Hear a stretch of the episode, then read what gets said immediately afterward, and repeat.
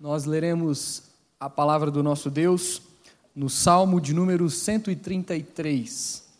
Nós estamos encerrando com esta mensagem a nossa série de mensagens com o tema Com Sincero Coração, que ao longo do mês de julho nós expomos aqui na igreja no intuito de tratar alguns temas a respeito do culto a Deus. Esta é a última mensagem que vem nos falar um pouco a respeito da união na igreja.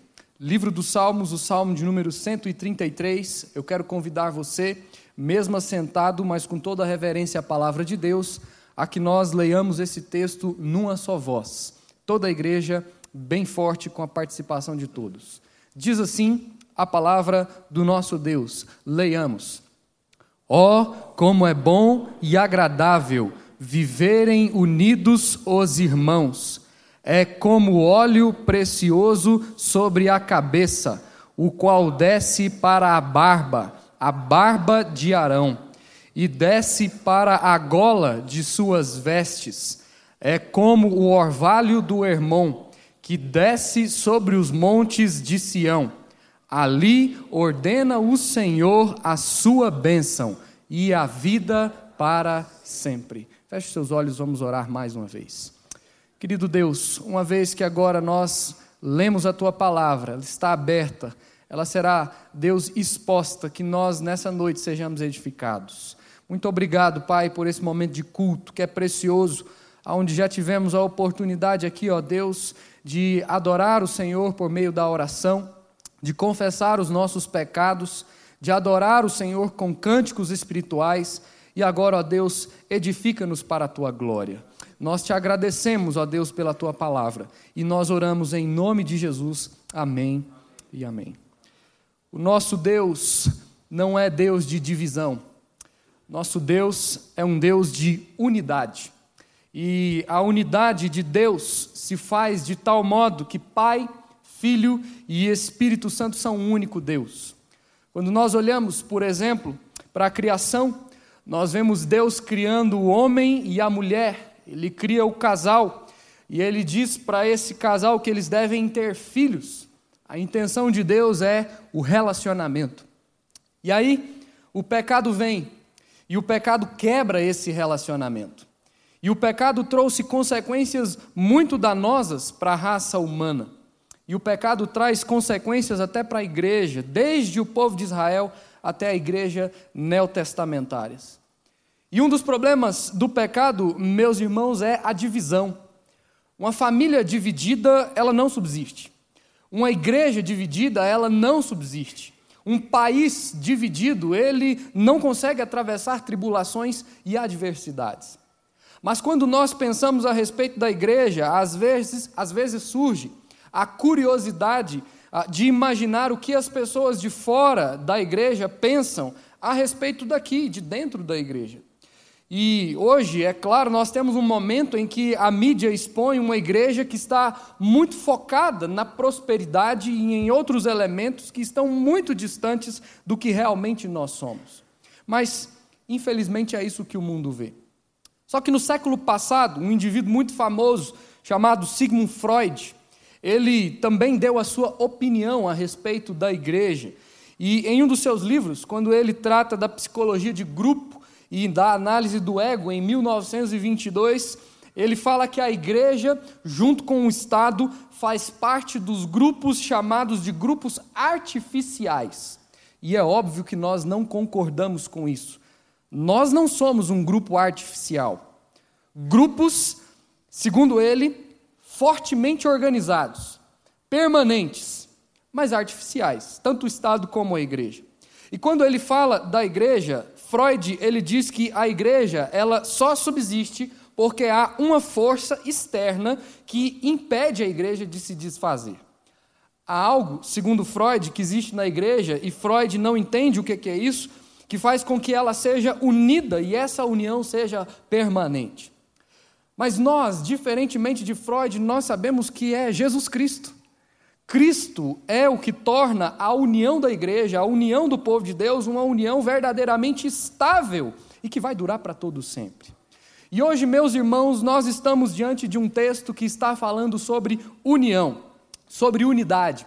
Quando nós olhamos para o texto de hoje, nós estamos diante de uma situação que reflete a unidade do povo de Deus. Quando Deus está no meio do seu povo, quando Deus é a centralidade da vida na igreja, com certeza a unidade é uma realidade presente na vida de todos aqueles que congregam. E o contexto deste salmo, que é um salmo de Davi, você pode observar bem, se trata de um momento em que todo o povo de Israel se reuniu e Deus deu ao povo de Israel Jerusalém. Você pode encontrar esse relato lá no segundo livro de Samuel, capítulo 5, dos versos 1 ao verso de número 10. Israel estava dividido. O reinado de Saul, que tinha sido um reinado muito complicado, fez com que a nação se dividisse entre norte e sul. Davi, ele vem então, e ele assume o trono, e ele se torna rei de Israel e rei de Judá. E aí, sete anos depois do seu reinado, Davi consegue unificar o país, fazendo com que Israel se torne uma única nação. E então essa unidade traz alegria ao coração do rei, essa unidade traz alegria ao coração do povo de Israel, mas principalmente essa unidade traz alegria ao coração de Deus, porque Deus quer ver o seu povo unido, Deus quer o seu povo andando pela mesma direção. E quando o reinado de Davi promove essa unidade em Israel, isso traz júbilo ao coração do povo e ao coração de Deus.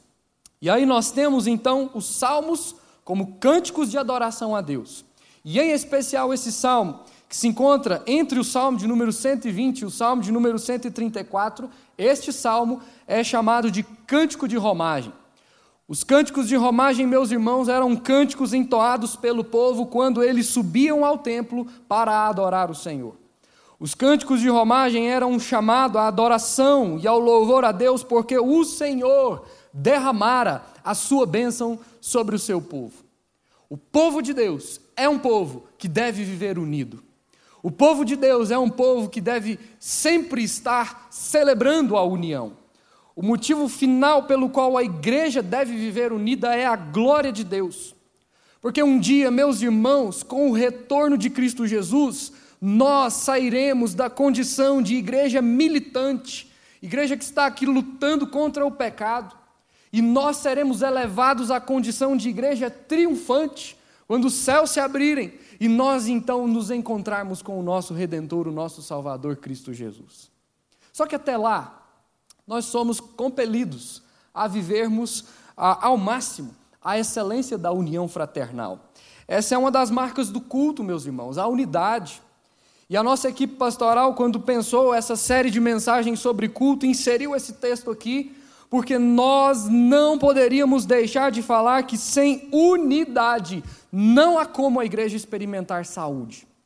É inclusive interessante, observe na sua Bíblia, nós vemos o título que a Sociedade Bíblica do Brasil dá para esse salmo: A excelência da união fraternal. E isso porque a união entre os irmãos, a minha união com você, a sua união comigo, a nossa união é algo sobremodo excelente, sobremodo excelente. Sem unidade, não há como nós caminharmos rumo à adoração sincera, com sincero coração, que é o tema da nossa série.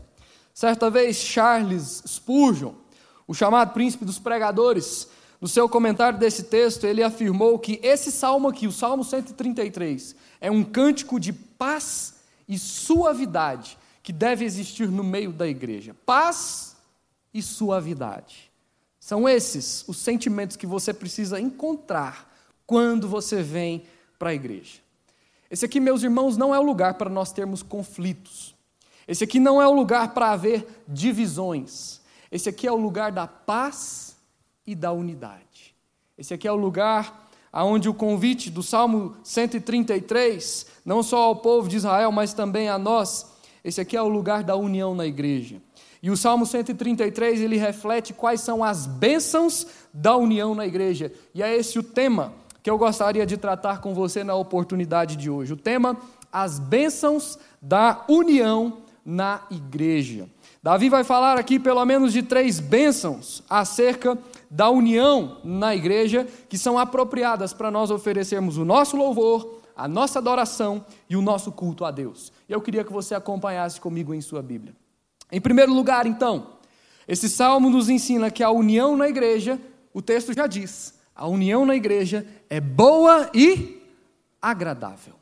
A união na igreja é boa e agradável. Por que, que isso é. Aqui há uma realidade do texto? Porque é, é bom e agradável a união na igreja. O texto mesmo nos responde. Porque é bom e agradável viverem unidos os irmãos.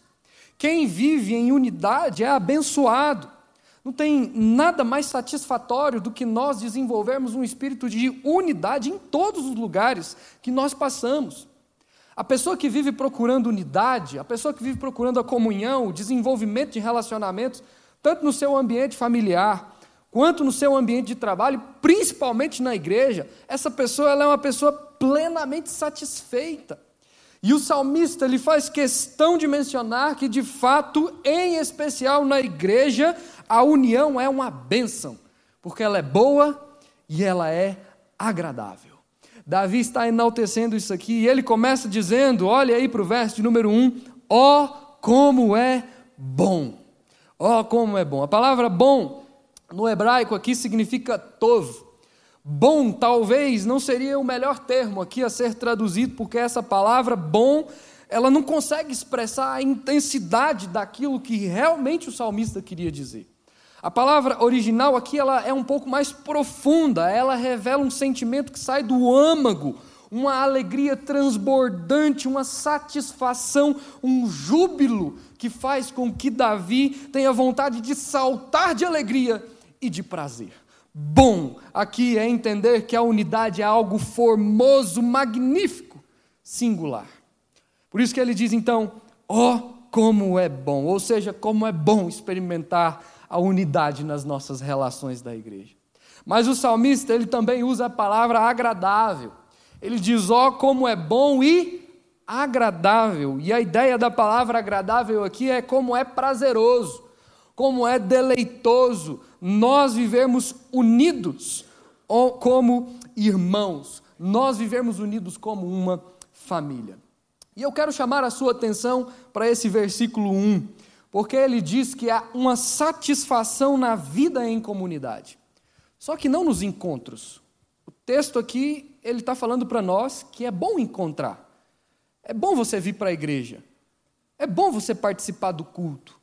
É bom você ter um momento onde nós cumprimentamos uns aos outros, nós tomamos aquele chazinho entre o intervalo dos cultos. É muito bom. E ali nós expressamos de uma forma talvez um pouco superficial o que é comunhão. Mas como assim, pastor? Por que de uma forma superficial? Porque na verdade a comunhão ela precisa ser vinculada à sua vida. O salmista ele não está dizendo, ó oh, como é bom e agradável termos comunhão. Não é isso que ele está dizendo. O que o salmista está dizendo é, ó oh, como é bom e agradável vivermos. Vivermos. Nós só teremos satisfação numa vida de comunhão se nós vivermos essa unidade. Mas para nós vivermos essa unidade, você precisa entrar na minha vida. E eu tenho que entrar na sua vida.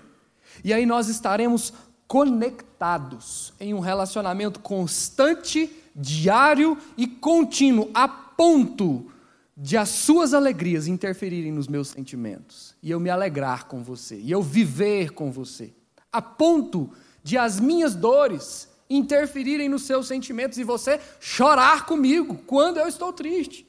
Então, é uma unidade que vem do Espírito Santo, a ponto de que nós entendemos que não é mais possível nós vivermos longe da comunhão dos irmãos. É isso que o salmista está dizendo.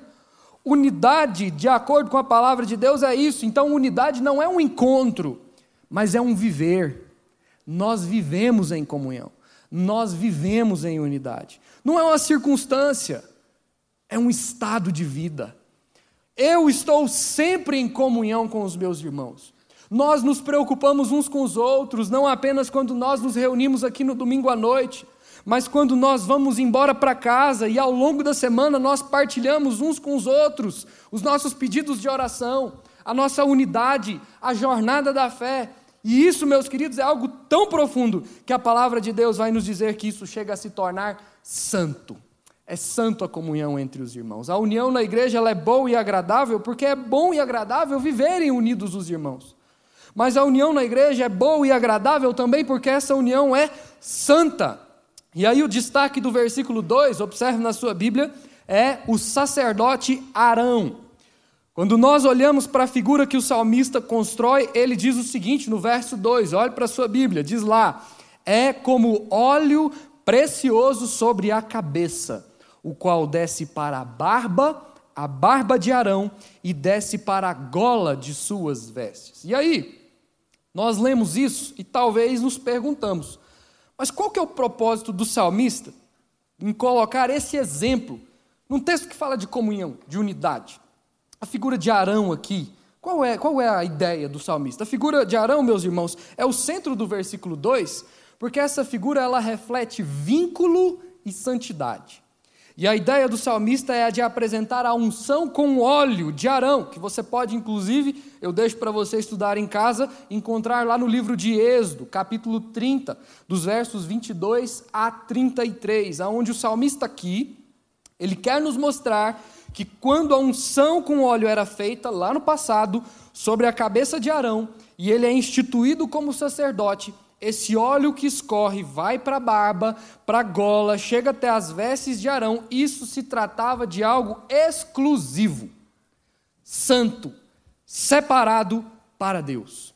Porque o sacerdote, se você se lembrar, quando ele recebia a unção com óleo, ele usava duas pedras de ônix, e nelas estavam registrados os nomes das doze tribos de Israel.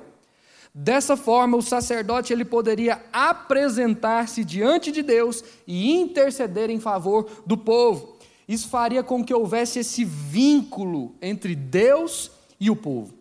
E aí a santa unção, aonde o sacerdote se apresenta para rogar em favor de Israel, promoveria unidade entre Deus e o povo.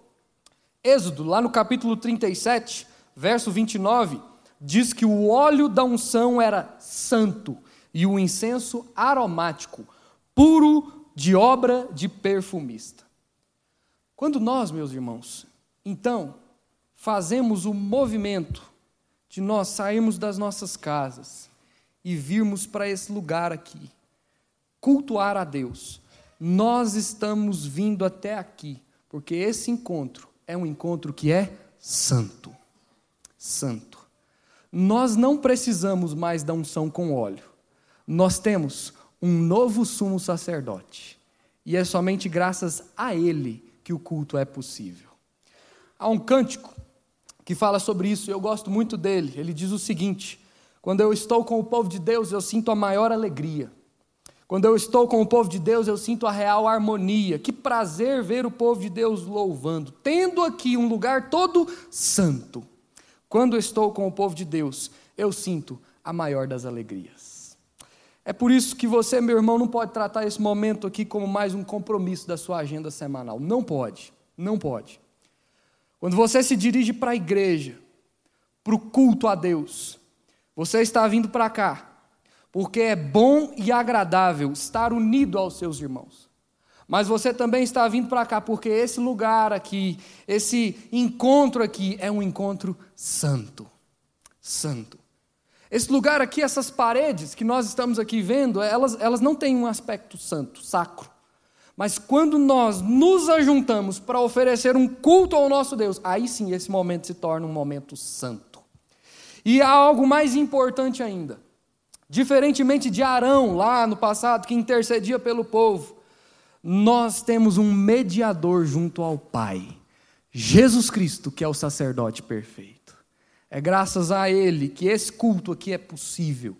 É a presença dele aqui, na pessoa do seu Espírito Santo, que nos permite oferecer louvor. Por isso, valorize esse momento na igreja, porque é uma bênção nós estarmos aqui. É muito bom.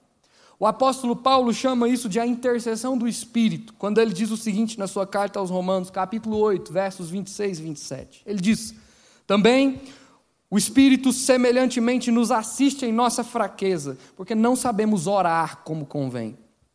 mas o mesmo Espírito intercede por nós sobremaneira, com gemidos inexprimíveis. E aquele que sonda os corações sabe qual é a mente do Espírito, porque segundo a vontade de Deus é que ele intercede pelos santos. O Espírito Santo de Deus intercede por nós com gemidos inexprimíveis. E é justamente essa segunda bênção da união na igreja que o texto vai nos apresentar. As bênçãos da união na igreja. Em primeiro lugar, esse salmo nos ensina que a união na igreja é boa e agradável. Mas essa passagem nos ensina mais. O texto nos ensina, em segundo lugar, que a união na igreja é mantida pelo Espírito de Deus. A união na igreja é mantida pelo Espírito de Deus. E aí, nós então entramos no verso 3, que vai trazer para nós uma figura interessante, o orvalho do Hermon. O Hermon é um monte das fronteiras de Sião. Ele é conhecido pelas suas constantes chuvas. O Monte Hermon ele tinha um orvalho refrescante.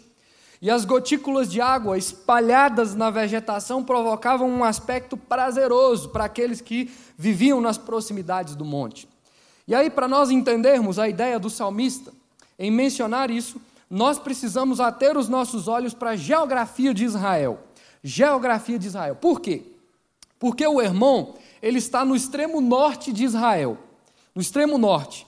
Sião, que diz o texto aí, está a 200 quilômetros do Hermon. E a pergunta que surge é: como é que o orvalho do Hermon, que desce da neve, derrete do monte, vai atingir Sião? a 200 quilômetros de distância. Geograficamente, é impossível. É impossível. E aí nós precisamos ler o Antigo Testamento e estudar. E esse é, inclusive, o momento para nós, pastores, nós subirmos nos ombros dos gigantes para a gente entender isso. O doutor Mauro Meister, ele vai dizer que se Hermon, o Monte Hermon, é o lugar da prosperidade, da vida, porque lá tem água, lá é fértil, lá o plantio é saudoso, já Sião estava na fronteira com o deserto, e isso era símbolo de morte e sequidão. Então você tem a fartura em Hermon e a sequidão em Sião. E como que Hermon é capaz de atingir Sião? É a pergunta que fica, e a resposta geográfica é por meio do Rio Jordão. O Rio Jordão levava a água do Hermon para regar a água de Sião. E ali precisava haver essa conexão constante entre o povo do norte e o povo do sul. Por isso que precisava haver unidade em Israel. Porque Israel precisava da água que vinha do norte para regar o sul, que vivia em sequidão. O Rio Jordão, então, é a figura central do verso 3. Porque o texto vai dizer que Hermon interfere em Sião. Olhe para o texto, veja o verso 3, eu vou ler. Diz lá o seguinte: é como o orvalho do Hermon que desce sobre os montes de Sião. E esse orvalho desce por meio do Jordão, que leva água para aquela terra do sul. Mas por outro lado, irmãos, Sião, se você se lembrar, é o centro espiritual de Israel. É ali aonde Deus mandou construir o templo. Então, se você tem a água que vem do Jordão e ela desce promovendo vida no sul, você tem também a vida espiritual do sul em Sião promovendo vida no norte, no relacionamento do povo com Deus, ou seja, o norte precisa do sul e o sul precisa do norte. Que bênção que é isso para o povo de Deus! Unidade, unidade. Uma unidade que é mantida pelo Espírito Santo de Deus, mas não só isso, essa unidade também está fundamentada na comunhão do Espírito com o Pai e do Pai com o Filho. Basta você se lembrar quando Jesus, lá na oração sacerdotal, ele disse: é, Eu neles, tu em mim, a fim de que sejam aperfeiçoados na unidade, para que o mundo conheça que tu me enviaste. Ou seja, a relação de unidade que Deus nos dá, nos moldes daquilo que existe na Trindade, é o nosso maior exemplo, para que também, como igreja, nós desfrutemos dessa bênção. Porque o povo do norte e o povo do sul precisavam uns dos outros, e quem gerava isso era o próprio Deus. Era o próprio Deus. E aí, isso faz com que Israel se torne uma nação completa, viva, cheia de fartura, mantida pelo Espírito Santo de Deus. Doutor Spru afirma que a água advinda do irmão significava Deus dando a bênção da unidade para o seu povo. Quando nós voltamos a nossa atenção para o Novo Testamento e nós vemos que o Espírito de Deus é aquele que promove unidade, ali nós observamos, meus irmãos, que nós somos um só corpo. E cada membro do corpo tem uma função. Isso está correlacionado aqui ao que o salmista quis dizer nesse momento. Se o norte precisa do sul e o sul precisa do norte, nós também precisamos uns dos outros, nós precisamos uns dos outros. Você tem dons e talentos que Deus deu para você, e você precisa, por meio desses dons, servir ao Senhor aqui no corpo de Cristo, aqui na igreja. E aí, quando nós exercitamos os nossos dons, os nossos talentos, nós manifestamos a unidade e nós somos abençoados pelo Senhor em toda a nossa vida. Isso é algo, meus irmãos, inclusive, que a nossa equipe pastoral já tem conversado muito, muito, sobretudo com os nossos irmãos da classe Nova Fé, que vão ser recebidos, inclusive, na semana que vem. Nós precisamos entender que nós não estamos aqui para a inércia. Nós temos mostrado que Deus, Ele não quer que você esteja aqui. Nós, a equipe pastoral, temos mostrado que Deus não quer que você esteja aqui frequentando esse lugar como uma pessoa parada, inerte, sentada aí no banco. Deus, por meio do Espírito Santo, capacita você para que você seja um instrumento de graça para abençoar todo o povo de Deus aqui nesse lugar. Isso é unidade, meus irmãos. Isso é unidade assim como o orvalho do irmão que desce sobre os montes de Sião. A ação desse orvalho é semelhante à ação do Espírito, que por sua vez é ele que mantém a unidade na vida da igreja. Assim, meus irmãos, é que nós somos convocados a viver em unidade até que Jesus Cristo venha e nós desfrutemos do seu reino pleno e da unidade perfeita. E é justamente essa a terceira e última bênção da união na igreja que o texto vai nos apresentar. As bênçãos da união na igreja. Em primeiro lugar, a união na igreja é boa e agradável. Em segundo lugar, a união na igreja é mantida pelo Espírito de Deus. Em terceiro e último lugar, olhe para o texto, verso 3. A união na igreja é o início da união eterna. O final do verso 3, o texto conclui dizendo: Ali ordena o Senhor a sua bênção e a vida para sempre para sempre. A união na igreja é o início da união eterna. Porque é ali que a bênção do Senhor é derramada. Quando a igreja está vivendo nesse espírito de comunhão, quando o povo de Deus está desenvolvendo os seus dons, os seus talentos, quando no nosso meio existe unidade, mesmo que essa unidade aconteça em meio à diversidade, porque se há algo aqui entre mim e você é que nós somos diferentes. Nós somos muito diferentes uns dos outros. Mas quando nós nos unimos, mesmo assim, nós caminhamos rumo à união eterna. Uma união eterna. A união na igreja é o início da união eterna. E o salmista vai concluir a sua linha de raciocínio agora no final do verso 3, quando ele diz: Ali o Senhor ordena a sua bênção. A verdadeira união, ela vem do alto, ela é eterna. É Deus quem a dispensa a nós. O sentimento de unidade, ele só acontece de maneira plena porque ele vem de Deus. E aí, a ideia da palavra ali do texto é justamente o lugar onde os israelitas se encontravam, isto é, em Jerusalém, nos átrios de Deus, para já em unidade eles experimentarem um pouco do que eles vão experimentar no céu, na união celestial. E aí, quando nós falamos da bênção do Senhor, que o texto nos traz em seguida, o texto diz aí, o verso 3, a sua bênção, nós não temos como não citar o livro de Deuteronômio. Especialmente lá no capítulo 28, no verso 8, onde a palavra de Deus nos diz que a consequência de um povo obediente é o fato de que o Senhor ele derrama sobre nós a sua bênção em tudo que nós colocamos a mão para fazer. Essa é, meus queridos, a consequência de uma igreja unida, de uma igreja que ainda na sua militância, ela já vive a expectativa de ser uma igreja triunfante. Essa aqui é a teologia do texto, a eclesiologia a grande esperança de que um dia nós estaremos na presença do Senhor Jesus como uma só igreja unida. E esse, obviamente, é o resultado imediato da vida de um povo que anda na direção daquilo que Deus estabeleceu. A bênção do Senhor. A bênção do Senhor.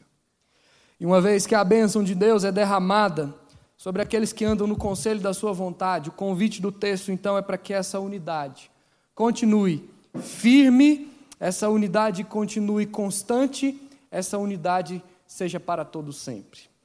Nós somos irmãos, gente. Nós somos irmãos. Nós somos o povo que está unido para todos sempre. Nós não somos daqui. Nós somos de outro lugar. Nós fomos separados para um outro lugar, um lugar perfeito, que não há mais a interferência do pecado. E por isso nós estamos conectados, por mais defeitos que existam entre nós. Não faça, não faça o movimento de vir para a igreja, achar que você presta um culto aqui no domingo, um culto semanal, e está tudo certo, você vai embora. Não, não faça isso. Igreja é lugar de conexão. Se envolva com a igreja, se envolva. E eu ouso dizer que a conexão que nós temos aqui é uma conexão mais poderosa em muitas situações do que a própria família de sangue que a gente tem. Às vezes nós somos tão unidos aqui que nem com a nossa família de sangue nós somos tão unidos. Porque a família da fé é uma família que vai viver eternamente. Nós seremos irmãos para todos sempre. Por isso, já vá se acostumando, porque o irmão que você tem é o daqui mesmo, não vai mudar não. Com os problemas que ele tem. Se você tem um irmão, talvez aqui na igreja, que você tem problema, que você não aguenta ele, peça a Deus para mudar você. Porque você vai ter que conviver com ele por toda a eternidade. É assim, não tem jeito. Viveremos para sempre. Viveremos para sempre. E é assim que Davi termina o texto. Olha aí, dizendo que o Senhor ordena a sua bênção para sempre, para sempre. Essa palavra de hoje, meu irmão, é para você que anda solitário, sem perspectivas. Essa palavra é talvez para você que já se encontra em um estado de amargura da alma tão profunda a ponto de pensar que a vida se limita a você se levantar, a você desenvolver a dinâmica do seu dia, trabalhando e voltar para casa. Nós não estamos presos a essa terra. Nós não vivemos na perspectiva terrena. Nós vivemos na perspectiva eterna. Nós fomos alcançados pela graça maravilhosa de Cristo Jesus. E se essa graça invadiu os nossos corações, nós nos tornamos cidadãos da eternidade. Não limite as suas esperanças a essa vida precisamos avaliar a nossa vida à luz da eternidade, à luz da união eterna. Precisamos redimensionar aquilo que nós temos como prioridade nas nossas vidas e assim tomar os devidos cuidados para que as nossas prioridades não sejam voltadas para aquilo que é terreno, porque o que é terreno passa, mas o que é celestial, diz o texto, dura para todo sempre. Isso precisa encher o seu coração na noite de hoje. Isso precisa encher o seu coração na noite de hoje. Quero, portanto, então concluir esse sermão, voltando à minha introdução, e dizendo a você que o nosso Deus não é Deus de divisão. O nosso Deus é um Deus de unidade. Deus não enviou o seu filho para morrer numa cruz, sofrer amargamente, para que a igreja dele fosse destruída por picuinhas e egos inflados. Agora não é fácil viver em comunidade, não. É um milagre. É um milagre. A existência da igreja é um milagre. Nós temos muitas razões para nós nos decepcionarmos com a igreja no mundo de hoje. Você vai encontrar hoje inúmeras pessoas levantando inúmeras justificativas para não vir aqui para esse lugar. Mas é aqui que Deus quer que você esteja. Se não fosse assim, o autor de Hebreus não teria dito: não deixemos de congregar-nos, como é costume de alguns. Só há bênçãos em fazer parte da igreja, porque a união na igreja é boa e agradável, porque a união na igreja é mantida pelo Espírito de Deus e porque a união na igreja é o início da união eterna. Não tem coisa melhor do que estar na casa de Deus. Não tem coisa melhor do que estar com o povo de Deus. Que Deus, meus irmãos, por meio do seu Santo Espírito, continue abençoando a primeira igreja presbiteriana de Patos de Minas, para que ela continue andando em unidade, para a honra e glória do nome do Senhor Jesus. É isso que nós cantaremos agora com o hino de número 299. Convido você a se colocar de pé, para com alegria nós nos lembrarmos dessa união eterna que nós viveremos um dia.